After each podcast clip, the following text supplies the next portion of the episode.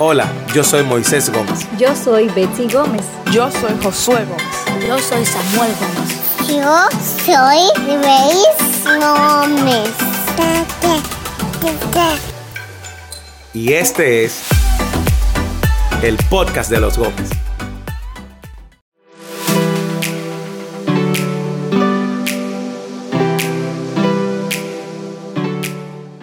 Hola, yo soy Moisés Yo soy Betsy. Y continuamos en esta ocasión con nuestra serie Una vida al revés en el marco de bueno, de este libro que tuvimos la oportunidad de escribir y que ahora queremos compartir con todos ustedes. Y en este capítulo, el capítulo 5, titulado Un proceso irreversible, yo creo que tenemos tantas historias en la sala de nuestro hogar, en restaurantes, al final de alguna actividad en la iglesia, escuchando historia tras historia de personas que se encuentran o se han encontrado en ese lugar. Y cuando nosotros hablamos de un proceso reversible, hablamos de cómo en la medida que nos acercamos más a la palabra de Dios, mucho de nuestro piso se fue moviendo y mucho del marco de nuestras tradiciones y creencias también. Pero nos dimos cuenta de que era un proceso primero dirigido por Dios, por el Espíritu Santo de Dios, pero a la vez también que iba desmontando tantas cosas que nosotros dábamos por sentados y que de una manera u otra pues se eh, fueron moviendo y cambiando a la luz de las escrituras. Y si no has visto los episodios anteriores, que te animamos a que lo hagas, queremos poner esto en el contexto de dónde nosotros estábamos. Crecimos en la iglesia, estábamos activamente sirviendo, nosotros de manera individual, cada uno, pero también juntos como matrimonio. Pero no teníamos un entendimiento bíblico de lo que realmente era el Evangelio y también, obviamente, ese entendimiento defectuoso del Evangelio daba como resultado vidas defectuosas y nos, nuestra manera de vivir eh, declaraba de alguna manera que en realidad no estábamos sometidos a la escritura y lo más peligroso, no nos dábamos cuenta que realmente mucho de lo que creíamos estaba formado por tradiciones evangélicas, religiosas y no necesariamente partían de la palabra de Dios. Por eso cada vez que veíamos algo en la palabra de Dios, nuestros corazones eran confrontados y nosotros no podíamos quedarnos igual. Por eso hablamos de un proceso irreversible. Y cuando hemos tenido la oportunidad, Betsy, de compartir esta historia con otras personas que nos cuentan o se nos acercan y nos dicen que se encuentran en ese proceso, que nosotros decimos, bueno, esto es un proceso irreversible. Y en este episodio queremos abordar algunas de las cosas que cambiaron, algunas de las cosas que fueron eh, tomando un tono más bíblico y un entendimiento más bíblico de manera que pudiéramos seguir creciendo en, en nuestra manera de ver la, la vida desde una perspectiva bíblica. Déjame leer lo que dice en la página 77, en el capítulo 5. Dice, la palabra de Dios estaba reemplazando la confusión por la verdad, las, tradi- las tradiciones por convicciones bíblicas y la costumbre religiosa por una devoción auténtica y fructífera. Nos encontrábamos en medio de un avivamiento. Y yo creo que esa es, como si podemos decir, el punto de tensión del capítulo porque hasta ese punto, hasta ese momento, nosotros teníamos un concepto completamente distinto de lo que era el avivamiento. Sí, completamente distinto y más aún el, hecho de que nosotros estamos viendo las cosas con el lente de las escrituras, pues trajo una serie de críticas y señalamientos que se levantaron en contra de nosotros ah, en las redes sociales, personas cercanas, personas no tan cercanas, pero todo el mundo siempre tiene una opinión, así que nos dejaron extender su opinión. Y como tú bien dices, una de las cosas que nosotros pudimos experimentar y como hemos dicho en otros escenarios también, no dejamos de decir que estamos en un avivamiento porque es algo que no, no se ha detenido. Es irreversible. Es irreversible. El, con- el- concepto de avivamiento que nosotros teníamos estaba más revestido de qué? De una experiencia momentánea donde uno podía eh, venir, llorar, derramar su corazón delante del Señor, eh, ya sea en un retiro, en un campamento o en una, una actividad a través de un gran eh, predicador, evangelista, apóstol, y que eh, eso pues era movido por mucho de lo que eh, la euforia del momento. Y obviamente eh, nosotros entendemos que hay avivamientos en los que realmente hay una manifestación externa, algo distinto que Dios comienza a hacer y a transformar las vidas y la gente responde de formas que son muy visibles, pero también hay un avivamiento que sucede en en lo interno del corazón. Yo recuerdo que en ocasiones podíamos hasta hacer servicio como tal día, por ejemplo, viernes de milagros y avivamiento, pero en realidad no teníamos un concepto claro de qué es lo que pasa en el corazón de una persona que realmente ha sido capturado por la obra del Evangelio. Entonces Dios trae vida y produce un avivamiento. Entonces, ¿cómo tú puedes... Bueno, en, en la página 79 también nosotros decimos cómo eh, entendíamos el avivamiento como un despertar producido por el Espíritu Santo que nos lleva a conocer a Dios sobre su plan. Ese es el avivamiento que vemos en la palabra de Dios, revelada de su palabra, sacude nuestra conciencia, también sacude y cambia nuestra perspectiva de nosotros mismos y la realidad del pecado, cómo nos ha golpeado y nos hace ver con mucha necesidad eh, con mucha eh, realidad y claridad nuestra necesidad de Cristo, del arrepentimiento, de, correr a Cristo. Y eso trajo pues una transformación, lo que nosotros llamamos un giro a nuestras vidas. Lo que nosotros hoy vemos como avivamiento a la luz de la escritura, y lo vemos incluso en la escritura, y pudiéramos demostrarlo con las escrituras también, es que un verdadero avivamiento siempre te va a traer en la palabra. Un verdadero avivamiento siempre va a traer con eh, un conocimiento mayor de quién es Dios, lo cual va a aumentar tu entendimiento de Dios y te va a dar a ti un entendimiento correcto de quién tú eres. El problema muchas veces es que en otros contextos el avivamiento es una gran perspectiva del hombre y una per- perspectiva pequeña de Dios. Pero lo que vemos en la escritura, y me viene ahora a la mente el caso de Nehemías en el capítulo 8, cuando el pueblo de Israel, luego de haber retornado eh, del exilio y haber construido el, primero el templo y luego ahora los muros, mandan a buscar a Esdras en el capítulo 8 y dice que Esdras leyó toda la ley por mediodía. ¿Y qué hizo la gente? La gente sencillamente empezó a arrepentirse de sus pecados, a darse cuenta de cómo le había faltado a este Dios, a conocer a ese Dios y consecuentemente a obedecerlo. Y es lo que nosotros creemos. Ahora el avivamiento está movido por un mover del Espíritu Santo. Evidentemente no hay avivamiento sin eso. Pero que nos va a llevar de regreso a las escrituras.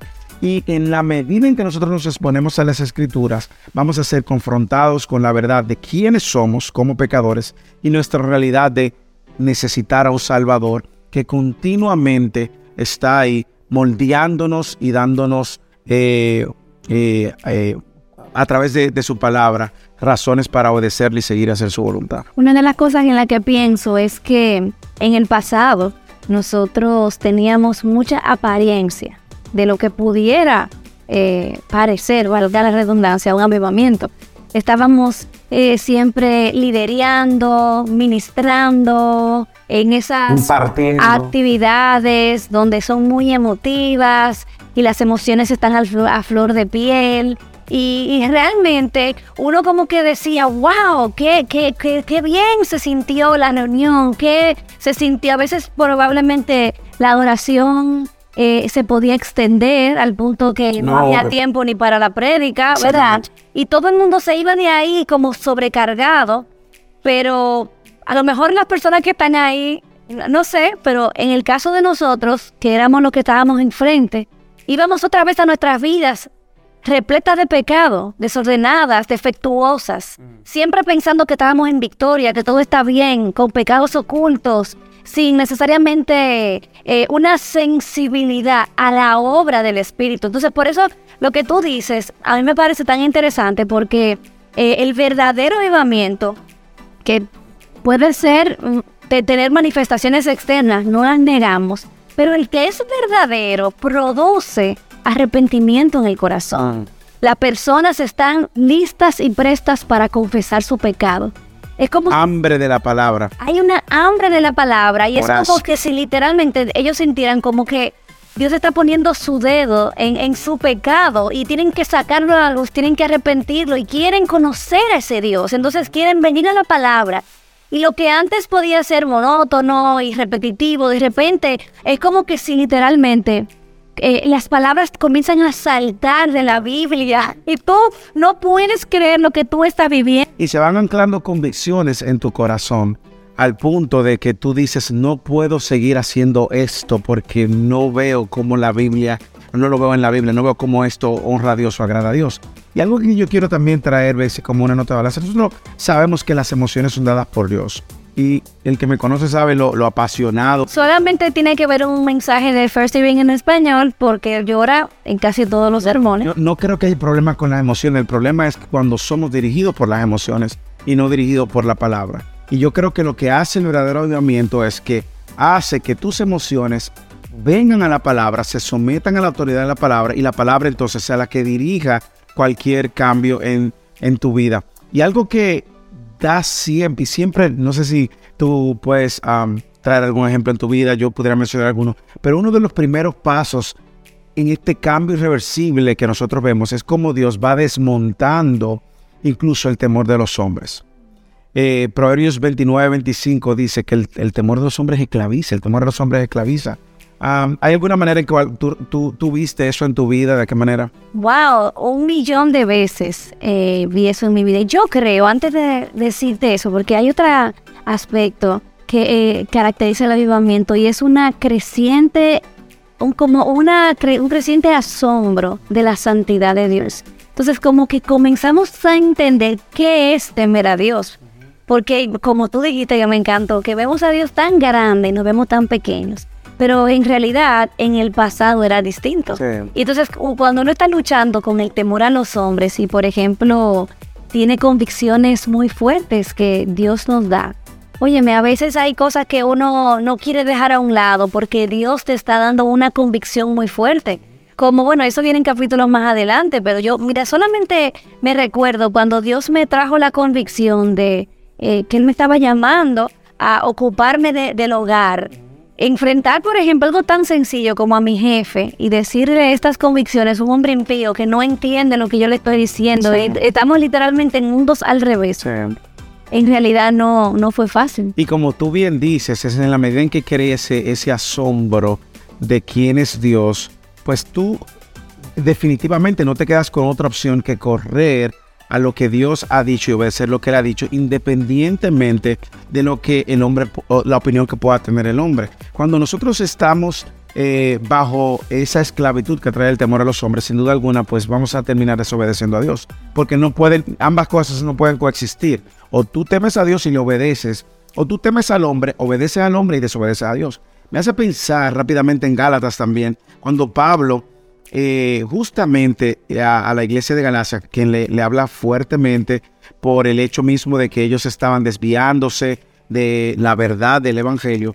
Pablo, al inicio de su carta, en el capítulo 1 de esta carta a Gálatas, versículo 10, él dice lo siguiente y, y deja muy claro esta, esta realidad dual donde tú tienes que escoger entre agradar a los hombres o agradar a Dios. Él dice, Ah, porque busco ahora el favor de los hombres o el de Dios, o me esfuerzo por agradar a los hombres. Y dice, si todavía yo tuviera, estuviera tratando de agradar a los hombres, no sería siervo de Cristo. Y cuando hablamos de siervos, sabemos que se está refiriendo a esclavos, duros.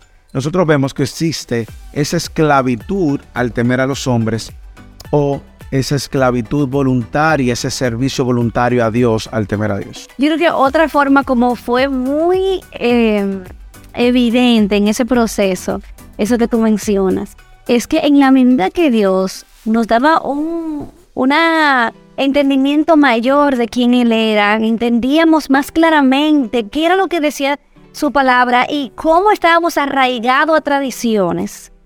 Nosotros comenzamos inmediatamente a despojarnos de todo lo que era como religioso o todo lo que era esfuerzo humano y realmente hubo situaciones en, que, en las que a un amigo cercanos nos preguntaron, pero es que le lavaron el cerebro a ustedes. Es que le lavaron el cerebro. Entonces, por ejemplo, yo quiero preguntarte, o sea, ¿qué, qué, qué, qué palabra de ánimo tú puedes darle a una persona que se encuentra convencido de lo que la palabra de Dios le está diciendo, que quiere dejar atrás sus tradiciones religiosas porque se da cuenta que ahí no es donde debe descansar su fe.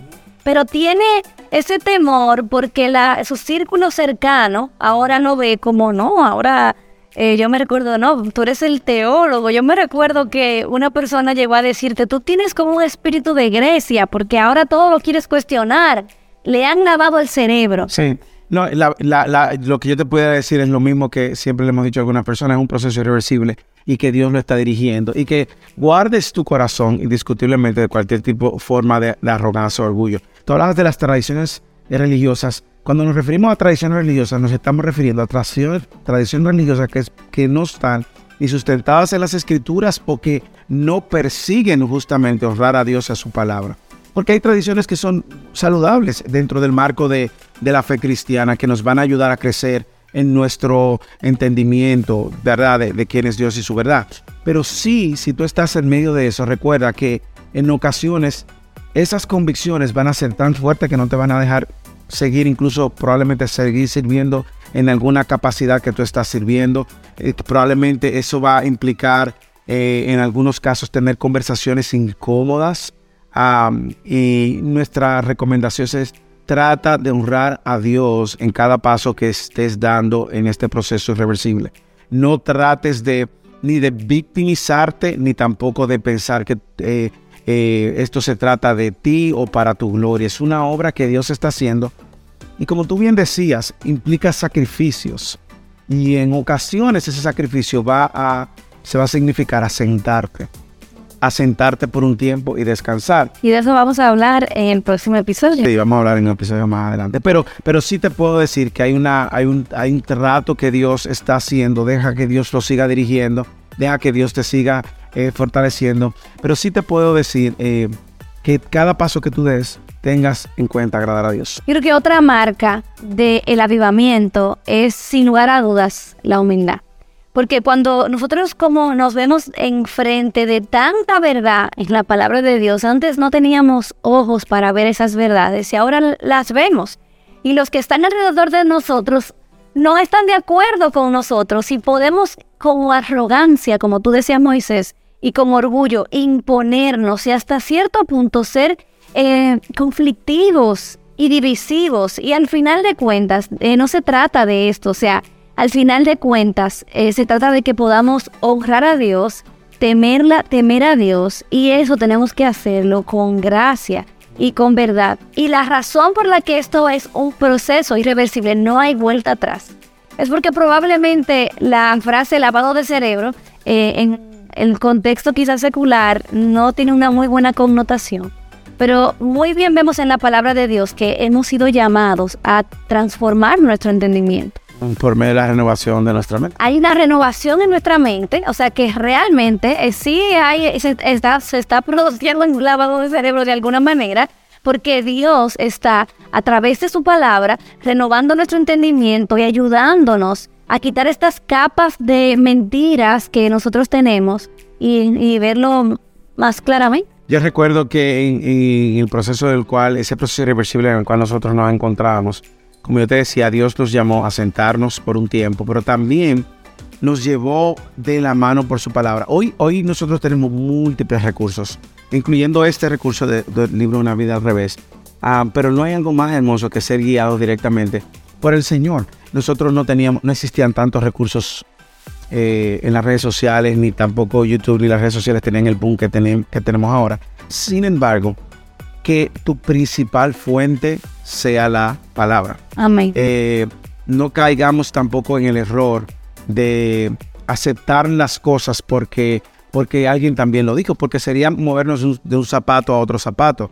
De hecho, nosotros en este capítulo hablamos de, de la- la- la- los de Berea, que ellos estaban, los bereanos, que estaban cuestionando, con, no cuestionando, sino celosamente Poniendo a prueba. y saludablemente poniendo a prueba todo lo que el apóstol Pablo venía enseñando, a ver si era coherente con el resto de las escrituras. Y yo creo que ese es el punto de partida eh, de, de todo avivamiento y de este proceso irreversible.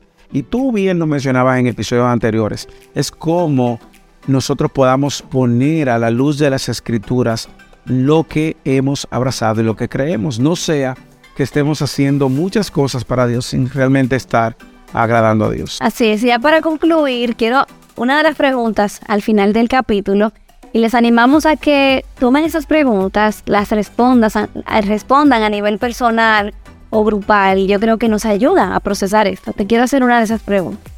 ¿Cuál es el punto de partida del avivamiento según el Salmo 119, 56?